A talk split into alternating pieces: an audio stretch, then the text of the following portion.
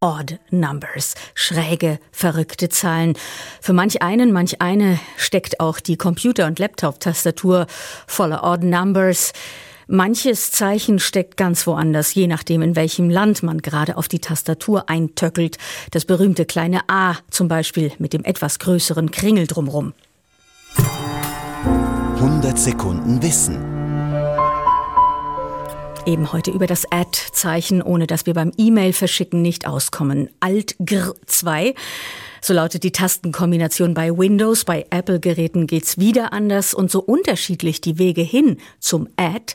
So viele unterschiedliche Namen gibt es für das Zeichen auch. Klammeraffe, Affenschwanz. In Spanien sagt man arroba. Und das deutet schon mal hin auf die lange und bewegte Geschichte dieses Zeichens, die uns Thomas Weibel jetzt erzählt. Die erste E-Mail-Nachricht der Welt stammt vom Informatiker Ray Tomlinson. Sie war bloß ein Test und bestand aus einem wirren Buchstabensalat. Es war das Jahr 1971.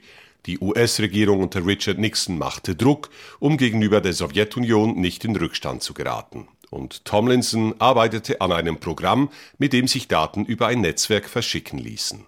Das Netz hieß noch ARPANET und angeschlossen waren gerade mal 15 Computer größer als Kühlschränke.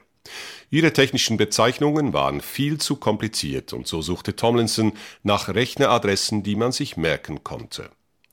Ausgerechnet auf dem Telex seiner Firma, oberhalb des P, fand er ein Steuerzeichen, das im Datenverkehr noch nicht gebraucht wurde, das Add-Zeichen. Add, auf Deutsch bei, passte gut. Der Bauplan der neuen Adressen, Name, Ad-Zeichen, Domäne ließ sich ohne weiteres lesen als Person X bei Unternehmen Y. Und doch, das Ad-Zeichen ist uralt. Schon im Mittelalter gab es Ligaturen, Buchstabenverbindungen aus A und D für das lateinische ad, zu oder bei. Weil sich das Ad-Zeichen auf alten Wein- und Olivenfässern findet, nimmt man an, dass es von den Mauren als Maßeinheit nach Europa gebracht worden war. Spanische, portugiesische und französische Händler brauchten es als Bezeichnung für eine Arroba, was ungefähr 10 Kilo oder 15 Litern entsprach. Dass E-Mail zu einer der wichtigsten Computeranwendungen überhaupt werden sollte, war 1971 noch nicht abzusehen. Auch das Ad hat Karriere gemacht. Es steht heute für das gesamte Internetzeitalter.